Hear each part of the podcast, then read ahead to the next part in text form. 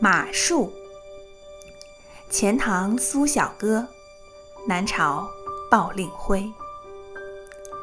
妾乘游碧车，郎骑青葱马。何处结同心？西陵松柏下。苏小小，南齐时钱塘名妓，才空拭泪，貌绝青楼。如今他的墓就在西湖边，任人凭吊。千百年来，人们流传吟诵的，就是他那一片痴情。苏小小十五岁时，父母双双谢世，他变卖家产，带着乳母贾姨移居到杭州城西西泠桥畔，住在松柏林中的小楼里。尽情享受西湖的山水，而他的身后总是有许多风流倜傥的少年。但是，让他倾心的意中人却寥寥无几。终于，苏小小碰到了俊美的公子阮玉，两人一见倾心，但阮老爷却坚决反对。阮玉。最终忧郁地离开了他，爱情随青葱马绝尘而去。西湖边，又有人看见了那乘幽碧轻车。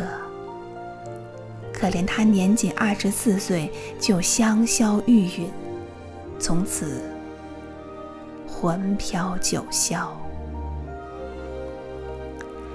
阮郎虽去。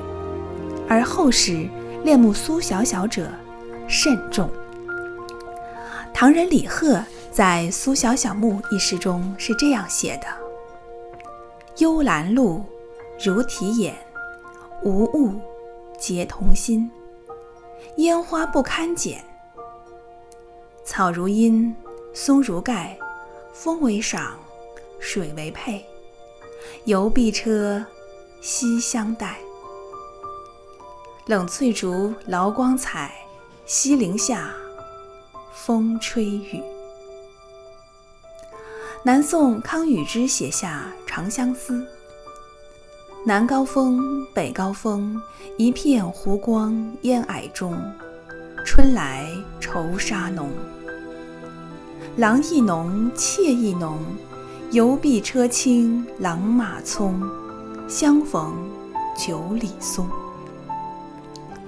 名人张岱也这样记之：以年少早卒，葬于西陵之屋，芳魂不没，往往花间出现。一众骑马的少年就这样翩翩而来，也算不负西湖边的一点香魂。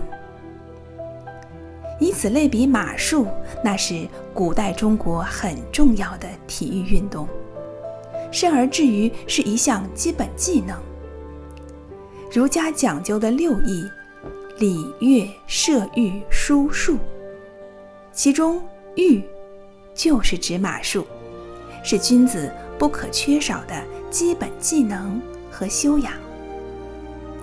在一九零零年巴黎第二届奥运会上。马术场地障碍赛成为正式比赛项目。在一九八二年新德里第九届亚运会上，马术成为正式比赛项目。